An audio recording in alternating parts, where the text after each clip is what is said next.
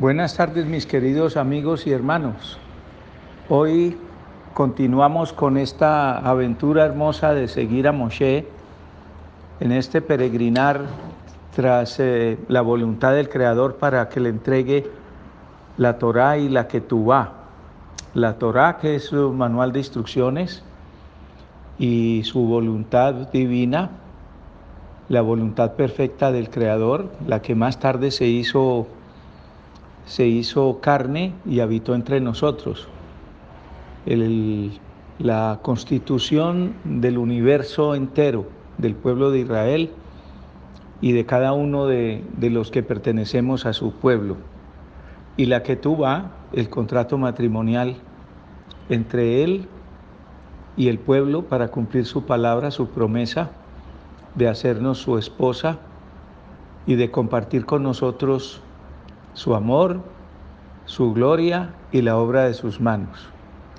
Vimos en, el, en los relatos anteriores lo que decía en Éxodo 19 del 16 al 18 y 19 al 25 sobre el deseo del Creador de edificar un altar, hacer las, las columnas, las doce columnas para, para que el mundo entero supiera que el, que lo que iba a hacer se lo iba a entregar al pueblo de Israel.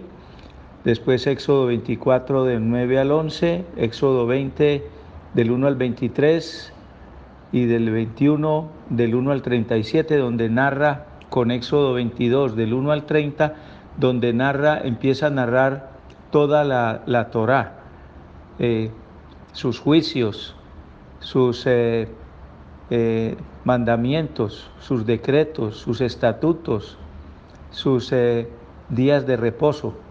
Él hace un anticipo a Moshe de lo que, él, de lo que eso significa.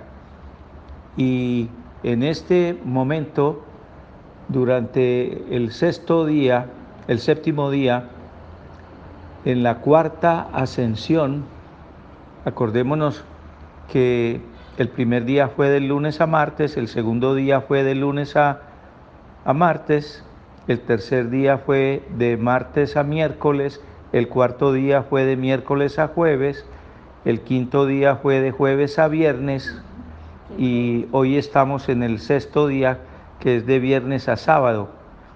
Estamos en, el séptimo día que es Shabbat.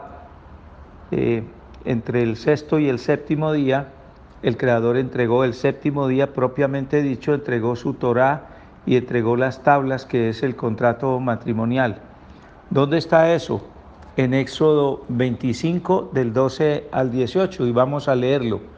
Y el Eterno habló a Moshe diciendo, habla a los hijos de Israel para que separen para mí una ofrenda de todo hombre cuyo corazón le impulse a ello, tomará su ofrenda para mí y esta es la ofrenda que tomaréis de ellos, oro y plata y cobre y tejido de lana, azul celeste, púrpura, carmesí, lino y, pelo de cabra, y pieles de carnero teñidas rojo, pieles de tajash, madera de acacia, aceite para el alumbrado de las lámparas, especias para el aceite de la unción y para el incienso de las especias, piedras de onis y piedras de engaste para el efod y para el pectoral y me harán un santuario y yo habitaré en medio de ellos conforme a todo lo que yo te muestro y eh, que sea semejanza del, del, tabernáculo o semejanza de todos sus objetos lo que haréis.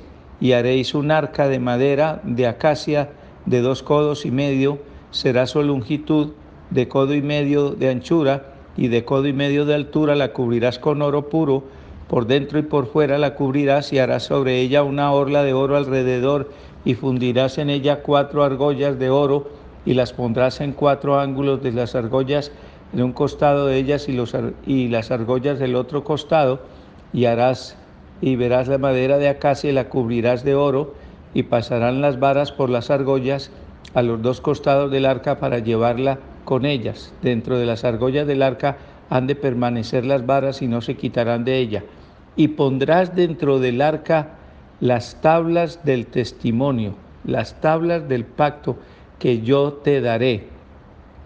Y harás un propiciatorio de oro puro, de dos codos y medio será su longitud y de codo y medio será su anchura. Y harás dos querubines de oro labrados a martillo en una sola pieza, las harás y los dos extremos del a los dos extremos del propiciatorio. El propiciatorio era la tapa del arca, era su trono, lo que él iba a erigir como el trono suyo en la tierra. Y harás un querubín al extremo de, y el otro al otro extremo del mismo propiciatorio hasta con las alas extendidas hacia arriba cubriendo las alas del propiciatorio y vueltas a, a sus caras. La una a la otra hasta el propiciatorio estarán vueltas las caras de los querubines y colocarás el propiciatorio sobre el arca por la parte de encima, dentro del arca pondrás el testimonio que yo te daré, o sea, las tablas y, dos objetos más que él va a decir.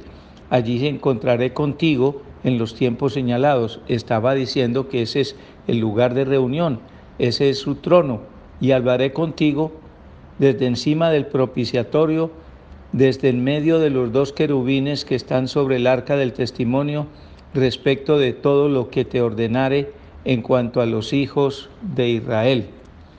Esa es la primera parte de la, de, de la, de la orden de hacer el, el miscán y el arca de, de, la alianza. Pero aquí viene en el mismo, eh, en, el, en el capítulo 24, perdón, en el versículo 12 viene propiamente la entrega y dice así, y dijo el Eterno a Moshe, sube donde yo estoy, sobre el monte, y estaré allí para que te dé las tablas de piedra con la ley, o sea, el contrato matrimonial, y los mandamientos que tengo escritos en ellas para que los enseñes. Está anunciándole de una vez que le va a entregar eh, las tablas con, eh, con el contrato matrimonial. Y Moshe en el séptimo día acepta esta, este, este regalo del, del, Creador y cuando iba a bajar a entregárselos al pueblo, a exhibirle la, la Torah y, y, las tablas del, de la que tú el Creador le ordena que se quede porque tiene que estar ahí 40 días y 40 noches con él. Hoy recibimos una extraordinaria enseñanza del Moré Guillermo, de Ramiel Eliyejahu. Y en esa enseñanza él nos, nos hizo varias revelaciones extraordinarias. La primera que me conmovió mucho es la definición del sacerdocio que va a reinar a partir de la venida de, de Mashiach. Y está escrito en la Torá. ¿Por qué hay que saber que la Torah es el manual de instrucciones porque nos va diciendo qué es lo que va a hacer cada día y en cada momento, en secuencia absolutamente perfecta. Y en este momento en que le van a entregar el, la Torah a Moshe y le van a entregar las tablas y se lo anuncian, le dicen que se quede para explicarle el funcionamiento de ese par de instrumentos poderosos. Dijo el Moré en su en su exposición hoy, en su revelación, que si no tuviéramos la Torá, si no creyéramos en la Torá, si no viviéramos la Torá, si la Torá no estuviera escrita en nuestro ADN, estas revelaciones pasarían por encima, como cualquier otra cosa, pero están escritas en nuestro ADN y es importante que sepamos que esta, esta percepción divina de lo que Él va a hacer con su pueblo, de elevarlo a la categoría de real sacerdocio para que ministren con Él en el Miscán celestial, que es un, eh, eh, y hace un ensayo con el Miscán que le ordena en este momento a Moshe que construya cuando baje.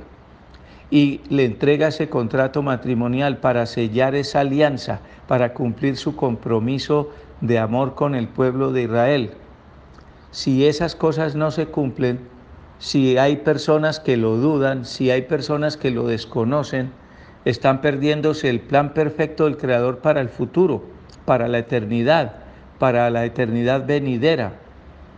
Y eso se definió ahí en el monte Sinai, o se lo dijo el Creador a Moshe y se lo entregó en estos 40 días. De manera que vamos preparando nuestro corazón porque ya, ya Moshe tiene en sus manos la Torá y mañana le va a entregar las tablas con el contrato matrimonial eh, antes de que termine el séptimo día, el Shabbat. De manera que no hay tal, y ahí queda demostrado, pues según vemos aquí en los versículos, que fue entregada el primer día cuando llegamos a,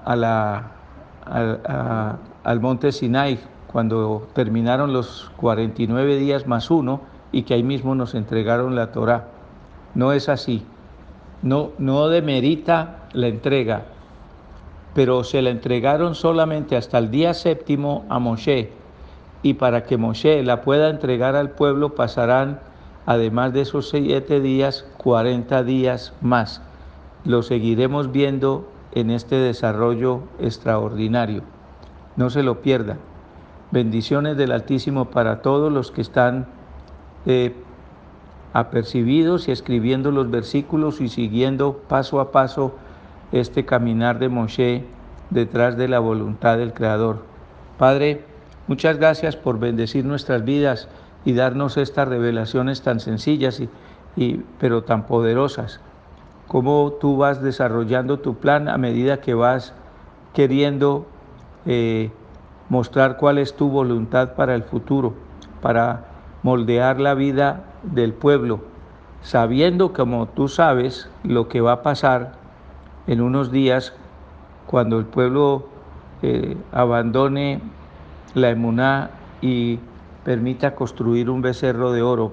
Pero no nos vamos a adelantar, Señor. Sabemos que tú lo sabes y a pesar de eso, tú procediste como dijo también el Moré ahora, con esa redención de Yeshua Hamashiach que fue por una sola vez y para siempre, así también tus instrucciones y tu voluntad es una sola y para siempre.